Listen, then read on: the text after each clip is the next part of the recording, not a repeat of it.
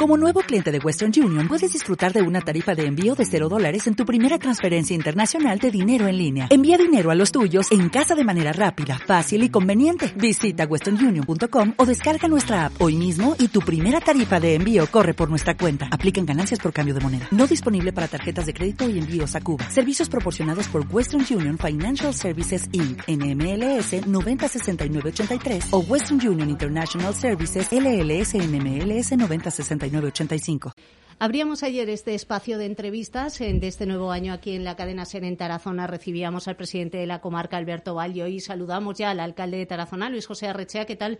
Muy buenos días. Muy buenos días. ¿Qué tal estáis? Bueno, ¿qué tal ha arrancado este 2021? Bueno, pues ha sido un arranque un poquito complicado. Hmm. Eh, creíamos que, que, bueno, pues que la situación iba iba a ir y se supone que irá mejorando, pero sí que es cierto que con la última tempestad, con la última borrasca Filomena, bueno, pues hemos estado un poquito atareados, aunque bueno, yo creo y nunca me cansaré de agradecer a, todas aquellas personas, agricultores, empresas, empresa de limpieza y brigada municipal que ciertamente se volcaron en ese fin de semana para que el lunes estuviese la situación digna y sin, sin ningún riesgo para poder cada uno ir a nuestras a nuestras obligaciones. La verdad que se portaron muy muy muy bien. Bueno, una situación excepcional con Filomena, arrancábamos el año con, el temporal, pero también con Tarazona confinada. Creo que por primera vez en la historia mm, que hayamos podido datar o documentar, usted nos decía que era una situación esperada a la vista de la evolución de los contagios, pero ¿qué está significando para Tarazona este confinamiento?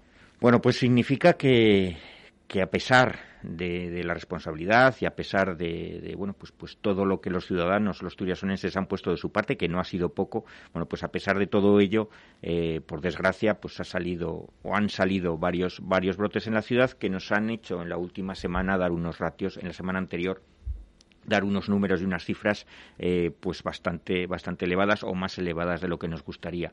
Eso ha significado y dado lo que estaba ocurriendo dentro de la comunidad autónoma ha significado que el gobierno de Aragón bueno pues pues eh, estudiase estos cierres perimetrales para algunas de las de las ciudades y ha significado o significa para la ciudad pues que tenemos que seguir con esa responsabilidad que tenemos que hacer caso sobre todo a, las, a las normativas interpuestas. Hay situaciones y funciones que, nos permiten salir y entrar del perímetro de Tarazona pero yo siempre lo he dicho y en, y en casi todos los medios que me han que me han entrevistado lo, lo, he dicho al final, el Centro de Salud de Tarazona no solo se ciña a la ciudad de Tarazona, el centro de salud coge toda la comarca y si a eso añadimos que los, los, municipios, los pueblitos, sobre todo los más pequeños y más cercanos a la ciudad, dependen en demasía de, nuestros servicios, eh, bueno, pues yo entendía y creo que sí debía de haber sido eh, que el cierre perimetral hubiese sido hubiese sido comarcal, no por por, por intentar eh, fastidiar o, poner algún tipo de problemas al resto de municipios, sino al revés,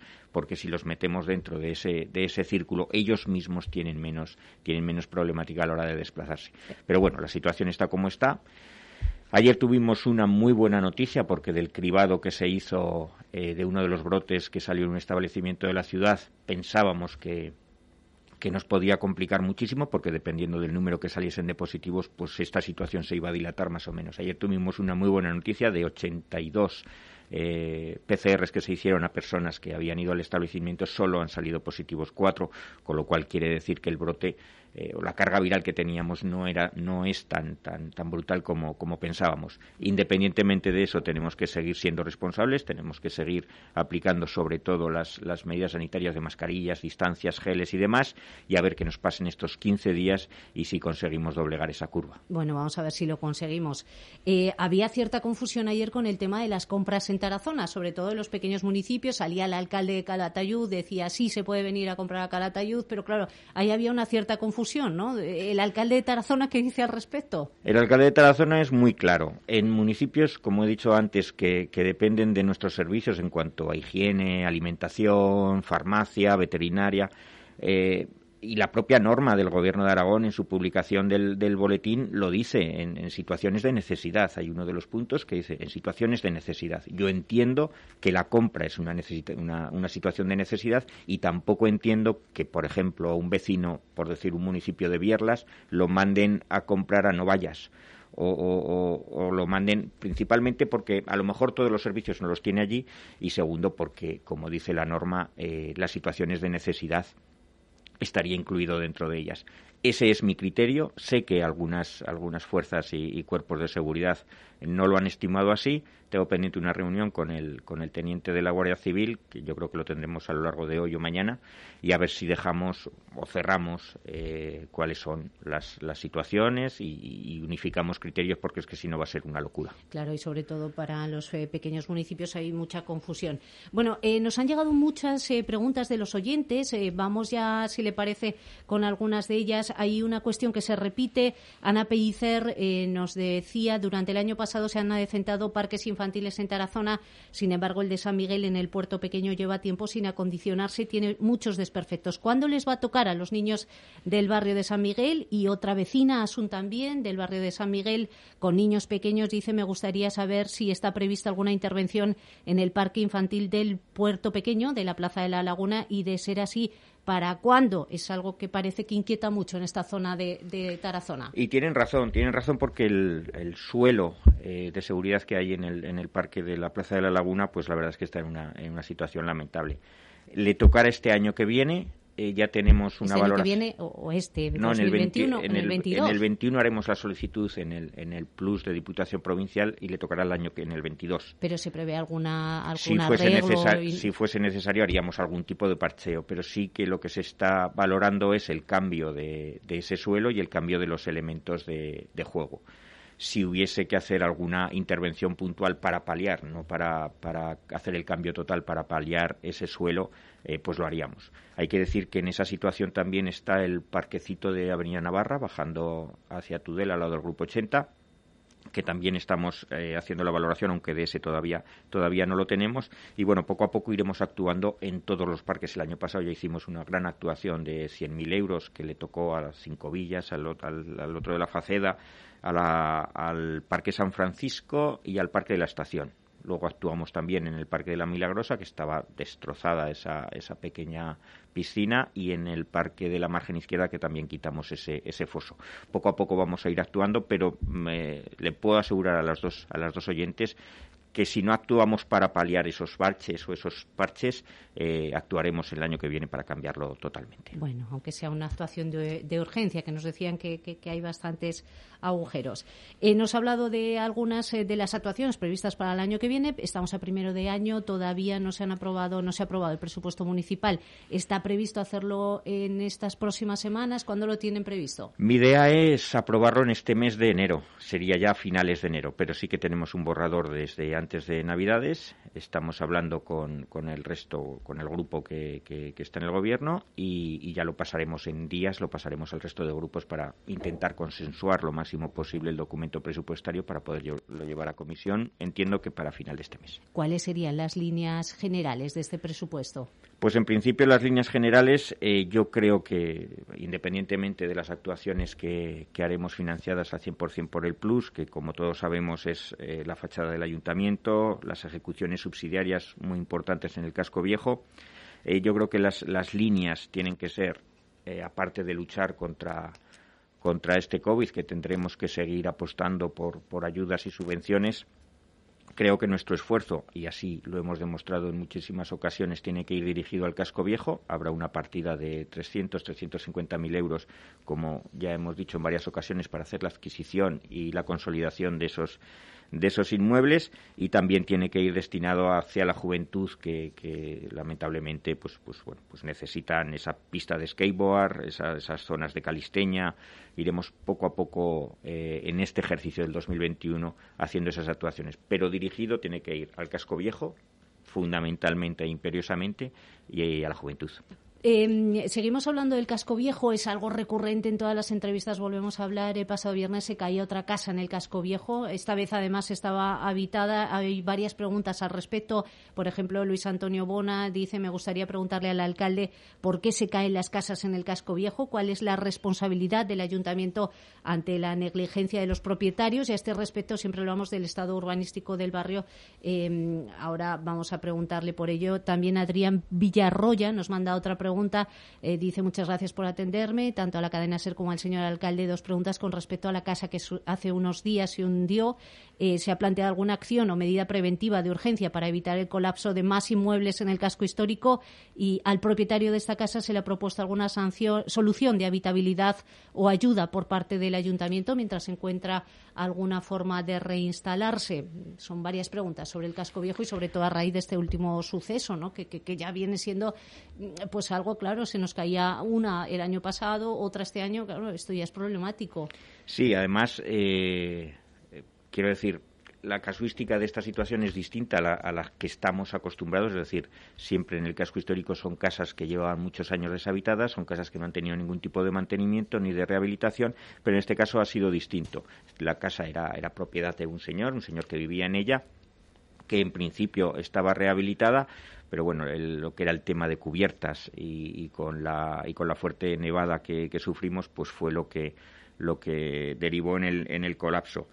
En cuanto a lo que se le ha notificado al propietario, la ley es muy clara, nos marca que en, que en 48 horas eh, tiene que eliminar los elementos que pudiesen eh, pues poner algo de peligro, de peligro, sobre todo a la vía pública. El ayuntamiento eh, limpió todo lo que era el vial para, para que tuviesen acceso el resto de vecinos.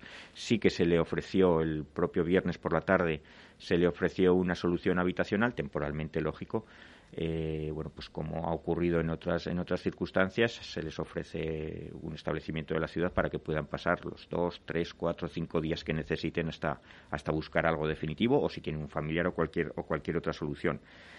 A día de hoy, en cuanto a ese inmueble, la situación está es que el propietario tiene que eliminar los elementos que actualmente están, están pues, pues poco, poco asentados y a partir de ahí bueno pues pues tendrá que, rehabilitar o, derribar o derribar en, en, su totalidad las acciones del ayuntamiento que hacen ante las posibles negligencias de los de los propietarios que como digo he dicho al principio este no es el caso porque porque el hombre bueno pues, pues intentaba tener su vivienda pero desconocía el estado de las maderas de la cubierta el ayuntamiento lo que hace es eh, sí que tenemos un listado eh, que además eh, colaboramos con la Asociación del, Barrio del Cinto, un listado de inmuebles con posibles eh, o futuras posibilidades de, dar problemas o de tener ruinas. Nos estamos poniendo en contacto con todos los propietarios, pero al final el porcentaje que consigues de que alguien, primero que te coja el teléfono, es muy complicado porque son gente que está desarraigada de la ciudad, y ya el porcentaje de gente que sí que se insta o sí que hace algún tipo de arreglo, rehabilitación o, cualquier circunstancia, pues es casi, casi nulo. La situación del casco, todos la conocemos. Ayer tuvimos una reunión todos los grupos municipales porque ya tenemos ese pliego del, plan director que vamos a reformar entre las aportaciones del resto de grupos para juntarnos con, con la plataforma. Y a partir de ahí y la, la, aportación que en el presupuesto 2021 tenemos para el casco viejo, a partir de ahí es ir eliminando poquito a poco en, los inmuebles de la ciudad ese riesgo, esa posibilidad de colapso. Pero insisto, es muy difícil que la Administración sola eh, solucione el problema. Sí, pero claro, nos decía también eh, desde la Asociación de Vecinos del Cinto, es verdad que todo ese catálogo de casas en mal estado se hizo ya hace un tiempo, hace años, y en realidad es que es un peligro porque esta casa se cayó sobre un vial, eh, la persona acababa de salir hacía media hora, ya es un peligro incluso para los que vivimos o trabajamos en el casco, ¿no? De que se pueda desplomar una casa en cualquier momento. Eh, claro, me dicen los propietarios, pero la administración en un, ante un peligro inminente de que pueda ocurrir algo, no se puede hacer una actuación de urgencia para por lo menos consolidar las casas que están peor en el casco. Ojalá, Ojalá se pudiera. Y aún así sería muy complicado porque estás hablando de todo un casco histórico. Quiere decir que no hablas de media docena de inmuebles. Estás hablando de todo, de, un ámbito, eh, pues, pues, pues muy grande. Y ojalá la administración pudiese hacer algo tan rápido como tú me comentas. Pero al final la administración, el único arma que tiene es la ejecución subsidiaria. Para llegar a la ejecución subsidiaria, nosotros tenemos que hacer una declaración de ruina, que eso ya está hecho. En la mayoría de ese listado ya lo tenemos hecho. Esa declaración de ruina se le, se le notifica al propietario. El propietario se le da un plazo para arreglar o consolidar las zonas que se le marquen o lo que los técnicos digan. En el 99,9% de los casos no se hace, con lo cual se tiene que empezar un expediente de ejecución subsidiaria, que ese es más latoso. ¿Y eso qué significa? Que el ayuntamiento hace el arreglo o la consolidación a costa del propietario, que nunca vamos a cobrar. Y ahora estamos en ese último paso, pero intentando que, dado que no se va a cobrar lo que el ayuntamiento hace intentando tener posibilidades de quedarnos con la propiedad, que sería lo, ideal para intentar salir adelante en la, en la, cuestión del casco. No es lo ideal para el ayuntamiento porque al final le estás metiendo un montón de cargas que las tendremos que asumir, porque si no es lo que decías, es que si no se nos va esto al garete. y poco a poco es lo que vamos haciendo, pero la normativa eh, no es tan fácil, no es tan ágil. Yo siempre he dicho que para que eh, darle la vuelta a esta tortilla lo que tenemos que hacer es vender el casco lógicamente estas actuaciones o estas eh, cuestiones, situaciones que han pasado en los últimos días no nos ayudan en nada. Pero hasta que la gente no se conciencie, no quiera el casco, no, le guste el casco, no ame el casco, es muy difícil que el casco salga adelante. Porque la iniciativa privada es fundamental, sobre todo en el arreglo de los inmuebles privados, lógicamente. Eh, se habló de ese plan director y además de que tenía que abordar diferentes áreas, ¿no? Porque el problema del casco ya no está siendo solamente las casas, sino hay otras patologías, filtraciones, eh, termitas y luego también un problema social, ¿no? Que, que se está despoblando el casco. Ese plan lo tiene que hacer un equipo multidisciplinar, tiene que haber sociólogos, tiene que haber técnicos en comunicaciones, tiene que haber técnicos en accesibilidad, tiene que haber eh, pues, ¿Y, pues, pues ese plan cómo va? ¿Se va se está tenemos, el, tenemos el pliego, lo sacaremos, eh, yo creo que, ya será en, cuestión, nos tenemos que juntar eh, primeramente con la plataforma y ese plan lo sacaremos pues en cuestión de dos, tres, un mes. Sí que es verdad que eh, la primera etapa del plan es la más costosa, porque nosotros lo que queremos es que, aparte de que el equipo sea multidisciplinar, con, gente que, domine varias o casi todos los ámbitos, sí que queremos una alta participación. Es decir, habrá reuniones con las asociaciones de barrios, habrá reuniones con asociaciones culturales, con, con incluso propios vecinos que viven en zonas, en zonas degradadas, para que ellos, que son los que tienen la vivencia del día a día, aporten para ver dónde está la situación los técnicos las analicen y ver qué soluciones damos. Bueno, vamos a, cambiar de asunto porque con el casco tendríamos para mucho. Eh, nos manda otra pregunta Miguel Ángel Bona, además en representación de más agricultores. Dice con respecto al parque fotovoltaico, ¿cuántos puestos de trabajo y por cuánto tiempo? Dice, ¿es posible otra ubicación donde no perjudique tanto a la agricultura y la ganadería? Hipotecamos 80 hectáreas de posibles nuevos regadíos, además del arrendamiento para muchas familias de la, para varias familias de la ciudad. Dice, ¿estará esta empresa para ayudar en momentos de pandemia, a ayudar a la ciudad? Los agricultores han ayudado ayudado en la pandemia y en Filomena cuánto debería pagar el ayuntamiento a estos ciudadanos? Es una pregunta que nos manda Miguel Ángel Bona eh, con respecto a este proyecto, del cual hablábamos también hace unos días aquí con el concejal encargado.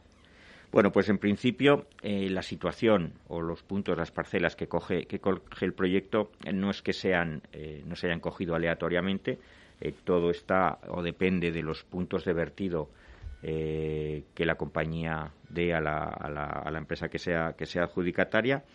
Eh, sí que es cierto que esas 80 hectáreas actualmente, muchas de ellas, no todas, porque también hay, hay zonas de, de monte o zonas de, ladera que no son, no son aprovechables para, para, la agricultura, sí que es cierto que muchas de ellas son de, de canon de labor y siembra, canon, canon bianual. Eh, no hay una adjudicación del ayuntamiento hacia el agricultor para su explotación por 15-20 años. Eh, como digo, es canon de labor y siembra. Los puestos de trabajo que puede, que puede traer, pues yo los desconozco. Yo sí que sé cuáles son, o estimamos cuáles son los ingresos que el ayuntamiento puede recibir de esa instalación y también sé los puestos directos, sobre todo a la hora de la construcción del parque de las empresas de servicios de la ciudad que van a tener ahí pues, pues un buen filón de, de trabajo o de posibilidades de tener trabajo a partir de ahí yo estoy convencido, independientemente que lo que, claro está, al agricultor que tiene esa, ese canon, eh, bueno, pues se le, se le intentará cambiar, permutar o darle la salida que sea, independientemente de esa situación. Yo estoy convencido de que es una muy, muy gran noticia para, para la ciudad. En los municipios eh, colindantes o cercanos eh, se está haciendo, todos estamos intentando que esas energías sean, sean más limpias, más verdes y a partir de ahí seguiremos trabajando para que haya instalaciones ya no ya no sé si de este tipo por el tema de vertidos pero sí de, eólica que es lo que lo que nos interesaría. Hay un proyecto hay un proyecto también no de un parque eólico en Tarazona. Hay varias empresas interesadas. Ahora lo que tenemos que hacer, porque al final es eh, la zona de ubicación es monte de utilidad pública, lo que estamos ya trabajando es con el Gobierno de Aragón para, bueno, pues ese pliego sacarlo adelante y que podamos tener esos aprovechamientos de energía eólica. Quería preguntarle también por el nuevo contrato de radio y televisión. Eh, claro, como empresa de comunicación, pues hay cosas que no nos encajan, ¿no? Se le cede una licencia de radio municipal, eh, pública, una empresa privada, además se les adjudica un importe eh, pues alto, se le ceden las instalaciones municipales. Entiendo que los gastos no los va a pagar el ayuntamiento. Hay una pregunta también de un oyente que le dice, señor alcalde, la nueva empresa dedicada es Luis García, la, comunicación nos cuesta al año 47.000 euros, más local municipal que se les cede y demás. ¿Me podría decir cuántos puestos de trabajo va a generar esta inversión. Quería preguntarle por este contrato. Bueno, pues en principio decir que, el ayuntamiento sacaba un contrato de servicios para volver a poner en marcha la radio municipal. La radio municipal en su día ya la llevaba una, una empresa. Y, llevaba un programa, ¿no? De la, no la radio entera, un programa. exacto, llevaba un programa, pero sí que es cierto que había, que había una, una enajenación o una decir que, la radio municipal, ese dial, el 95.1, es municipal y nosotros comenzamos a redactar el pliego para sacar el contrato de servicios de la radio municipal. Hasta ahí todo bien. Eh, paralelamente a esto y en ese mismo momento es eh, lo que ocurre con, la televisión local que había, que había en la ciudad, que era una empresa privada, lógicamente, que, tenía, tenía ese, ese servicio grupos del ayuntamiento, incluso este alcalde que les habla, bueno, pues se sienta a ver qué solución podía tener eh, o qué podíamos hacer desde el, desde el ayuntamiento para poder paliar ese impacto que había, que había ocurrido con la televisión local. Lo que se nos, o la solución que, que planteamos desde Secretaría, así se nos dice, es sacar un contrato de servicios multicanal. Es decir, ya no solo sería radio municipal, que iba por un sitio, sino que se saca también eh, la televisión y, por supuesto, las redes sociales. Hay, hay dos diferencias fundamentales. Una es que eh, la licencia para poder emitir la televisión la tiene que tener una empresa privada. La tiene una empresa privada. Creo que, por lo que a mí me comentaban, había tres empresas o dos empresas que, que, podían ofertar porque tenían esa, esa licencia. El ayuntamiento lo que hace es sacar ese contrato. Ese contrato se presenta a una de las empresas, cumple todos los requisitos y a partir de ahí el ayuntamiento tiene un contrato de servicios multicanal. Por un lado, la radio municipal, que se lleva muy parecido a como se llevaba antes, aunque sí que es cierto que hay un adjudicatario. Tenemos eh, la televisión, que la, licencia es de, esa empresa privada y de ese adjudicatario, y por supuesto las redes sociales, que, ahí es otra, eso son otras circunstancias. Lo que hemos conseguido es que Tarazona vuelva a tener su radio municipal y que Tarazona vuelva a tener una emisión de televisión eh, local. Esa es la solución que se buscó. Los se mezcla mucho, ¿no? Uno y otro, porque la radio es eh, pública, la televisión es privada. las licencias, las licencias sí. Las licencias una es pública y la otra es privada. Pero el contrato de servicios que sacamos es multicanal. Uno con cada uno con sus características y, lo, y lo aglutinamos en ese contrato de multiservicios. Y es la solución que hemos dado para tener los dos ámbitos que en su día se perdieron en la ciudad. Bueno, la radio no se ha perdido nunca, ¿eh? Perdone. Llevaba sin emitir desde antes de la, de la pandemia. Eh, ya, pero la SER lleva 30 años, no es que no, ah, hubiese, no, es que no hubiese radio. Municipal, digo la, radio municipal, porque yo, recuerdo, yo recuerdo hace 10, 12 años que, que, fue cuando decidimos volver a ponerla en marcha y hacer ese magazine que tanto, tanto éxito tuvo. Y, queríamos o queremos tener esa, esa misma sensación, esa radio municipal que tenga ese magazine, esa, esa actualidad. Esa era la cuestión y eso es lo que hicimos. Bueno, le voy a trasladar otra pregunta de nuestros oyentes. Es de Amparo. Eh, Amparo Gil decía, quería preguntarle al alcalde si está enterado de que un grupo de triatletas hasta el viernes que se decretó el confinamiento de Tarazona se están desplazando a la piscina de Borja para entrenar, para entrenar una toma de tiempos clasificatoria para los campeonatos de España. Eh, eh, lo que pregunta básicamente es por qué no está abierta la piscina municipal. Dice, querría saber por qué no la abre cuando la orden del 14 de diciembre permite abrir instalaciones deportivas, incluyendo las piscinas y cumpliendo con todas las normas. Eh, le pregunta por qué cuesta tanto, por qué, eh, le pregunta si el motivo es por qué cuesta tanto calentarla. Ese es el motivo, le preguntaba esta oyente, y por qué no se abre la piscina climatizada. A ver, sí que soy conocedor de, los, de los atletas, de los chicos que están entrenando en, otra localidad. Eh, la piscina climatizada el gran problema que tiene es, eh, bueno, aparte de los tiempos de, parón, es que sí que es cierto que cuesta entre cuatro o cinco días volver a ponerla a temperatura y a los, controles y a los niveles lógicos eh, sanitarios. Pero eh, independientemente de todo eso, sí que es verdad que nosotros podíamos poner en marcha la piscina municipal, igual que se hicieron con el resto de servicios, pero con las prescripciones que nos manda Sanidad. El día 14 se podía haber abierto, pero esas prescripciones era que solo podía haber, creo que, cuatro personas en, en el vaso. Si a eso añadimos los costes, que estamos hablando pues en energía, en electricidad, de unos 4.000 al mes, y en gas estaremos en unos 5.000, 5.500 al mes, lo que el ayuntamiento se planteó es la eficiencia del servicio. Es decir, eh, el esfuerzo económico que nosotros hacemos es suficiente, o sea, está, está contraprestado para el número de personas o de usuarios que lo, que lo toman, en principio nosotros estimamos que no. Sí que es verdad que los más perjudicados son, aparte del club de natación, lógicamente es el club de triatletas, que están en competición, porque además están en competición y que no pueden hacer los entrenamientos.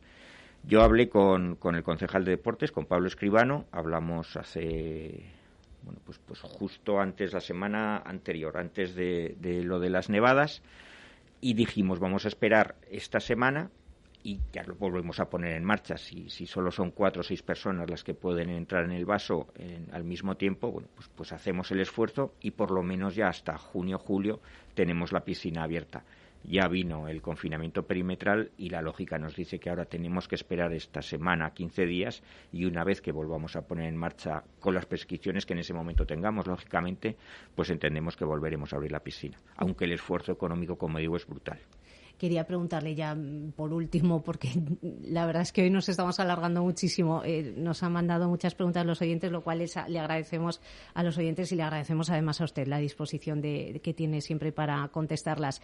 Eh, quería preguntarle por el funcionamiento del propio ayuntamiento. En el último pleno eh, quedó en evidencia como una discrepancia entre los dos socios de gobierno. ¿Cómo está funcionando el ayuntamiento? ¿Fue una discrepancia puntual? ¿Fue por el tema además este de, del parque fotovoltaico? ¿O, o hay un problema más general de que no termina de engrasar el pacto. No, en lo que hubo en el último pleno es que bueno, pues el Partido de Ciudadanos estimaba lo que lo que estimaba. Sí, sí que es verdad que, no puedo compartir las alegaciones porque al final todos los grupos municipales coincidieron en que el proyecto era muy bueno para la ciudad. Eh, no puedo compartir, como digo, eh, las alegaciones que dijo, que no estaba, no era conocedora del, del proyecto, porque sí que es cierto que, que se le dio incluso acceso al, al expediente en el, en el Gestiona, en el, en el, en el programa que, que, gestiona el ayuntamiento, pero bueno, su, su, su posición fue esa, yo a partir de ahí ya no tengo nada más que, que, decir. Estamos, seguimos trabajando igual. Sí que es cierto que yo me comprometí con el resto de grupos municipales que hablaríamos a lo largo de estas semanas. Se ha precipitado todo muchísimo entre la famosa Filomena y el cierre perimetral, pero sí que mi idea es hablar con todos los grupos municipales, si puede ser antes del pleno, que creo que lo tenemos la semana que viene, el miércoles que viene. Vale, por último le quería preguntar una pregunta más personal, ¿no? ¿Cómo está viviendo eh, ya no solo todo ese año 2020, sino el, el 2021? No sé si esta es la legislatura que usted se esperaba. Pues ciertamente no, ciertamente no. Yo lo, bueno, la situación o las vivencias, pues es duro, estás todo el día eh, intentando o intentando y en algunos casos consiguiendo, en otros lógicamente no, pero todo el día intentando pues solucionar eh, percances, problemas, situaciones que en otras circunstancias no hubiesen venido. Lógicamente no es la legislatura que, yo quería o que nosotros queríamos, incluso que los ciudadanos querían, porque aparcas muchas cuestiones que, que, llevabas en, tu cabeza y en, y en tu programa para hacer y te tienes que dedicar bueno, pues principalmente eh, al día a día y en unas situaciones tan cambiantes que, es posible que mañana estemos en una situación totalmente distinta de la que hoy hablamos. No es la mejor de las legislaturas, pero bueno, solo espero estar a la altura y poder hacerlo lo mejor posible. Bueno, vamos a ver si se enderezan todas las situaciones, eh, sobre todo esta pandemia que nos está marcando al final todo. Luis José Arrechea, le agradezco muchísimo que esa disposición que tiene siempre de venir aquí a la cadena SER y además de someterse a las preguntas, no solamente de esta emisora, sino también de los oyentes, a los cuales también les agradecemos mucho su participación. Muchísimas gracias, señora Arrechea. Muchísimas gracias a vosotros y ya sabéis que cuando queráis aquí estamos.